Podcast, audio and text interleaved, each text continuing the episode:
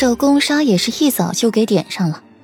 今日御花园都是铺垫，如今引出手工纱才是好戏正式上台。只是顾阮没有想到，瞌睡来了，有人便把枕头送上了。霍锦衣今日该算是帮过了大忙了。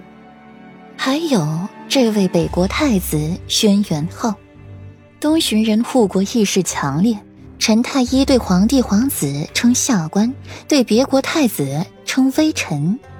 看到轩辕昊渐变的脸，旁人只觉得比看台中唱戏还要精彩几分。皇帝陛下，鄙国太子言语都有冒犯，还望皇帝陛下见谅。轩辕昊身后的一位使臣陪着笑上前说话，给轩辕昊一个脸色，让他不要再说话了。无妨。皇帝心情颇好，淡笑而过。原先听到了轩辕浩说这话的时候，七雪婉眼里重新充满了希冀。只要查出这手工纱是假的，那左长安就没有翻身的机会了。可是陈太医接下来的一句话，却是让七雪婉没了翻身的机会。没有小产的迹象，也没有怀孕的迹象，手工纱是真的。而自己被禁足是真的，臭名昭著是真的，还被武兰长记恨上也是真的。武兰长也不满地绞着小手帕，却听见了皇帝姑父的话和皇后姑姑的警告，让他憋屈地坐在原位，死死地瞪着七雪婉那边。都是你，害得我被禁足，还被姑姑责骂。钟爱卿，今时年节，此事。就到此为止了。钟爱卿收敛了心思，放开性情。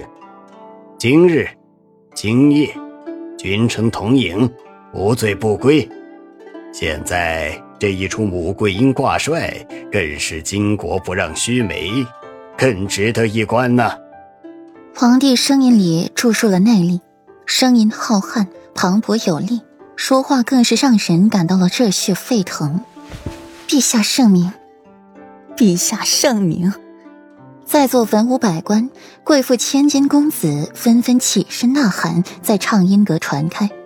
过年是宫里最轻松的一个月，宫女太监都极为喜庆。皇帝点头，转了脚步，离了萧太后的隔间，去了畅音阁最豪华、视野极广的隔间。皇后浅笑跟上。两国太子爷有人带路去他们专属的位子，途中路过了戚家，意外看见了戚雪婉的面容，长孙允身子顿时僵住，眸光狠变，牵着顾莲的手愈发的用力。殿下，你捏疼我了。顾莲不由得蹙眉，手腕上起了一圈的红印，红白交错，看起来煞是骇人。听得这声呼痛。长孙女立刻回神，小心查看，语气里带一丝抱歉：“青青，是姑不好，姑弄疼你了。”青青，成亲的亲，亲字还有一个意思，便是对妻子的爱称。顾莲一直认为长孙女一直叫自己青青，是因为自己是他心爱的妻子，却不想他是在唤别人。长孙允却是以为自己喊他青青，他没有拒绝，反而理所应当，便以为他是真的青青了。毕竟青青从不喜欢别人用另外的名字称呼他，都是误会。没事。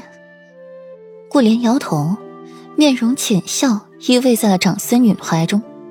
长孙允搂着顾莲走，心底也在想：这世上竟还有容貌相似无害之人。心底不由得对戚雪婉上了心，心思狠辣，这点倒是和十七岁的亲情很像呢。十五岁便这般算计，以后还得了？可见是从骨子就腐朽了。裴玉在萧太后跟前站着，眼睛一直看顾阮，半晌才向萧太后告辞，并且把顾阮打包带走。对裴玉的要求，新婚燕尔，太后自是没拒绝。爽快的答应，可顾阮瞧着裴玉难看的脸色，心底打鼓，有些不想走了。可碍于太后，不想走也得走。